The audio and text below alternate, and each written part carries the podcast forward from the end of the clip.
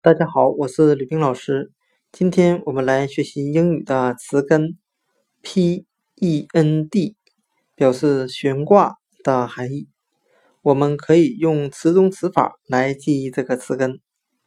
词根 p-e-n-d，如果我们去掉它的最后一个字母 d 字母，它就变成了单词 p-e-n-pen。表示钢笔的含义。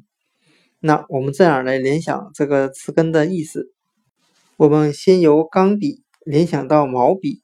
在中国古代，有一种挂毛笔的架子，毛笔不用时就会被悬挂在这样的架子上。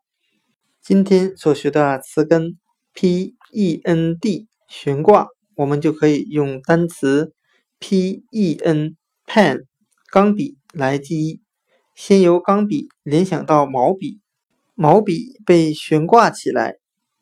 今天所学的词根 p-e-n-d 悬挂就讲解到这里，谢谢大家的收听。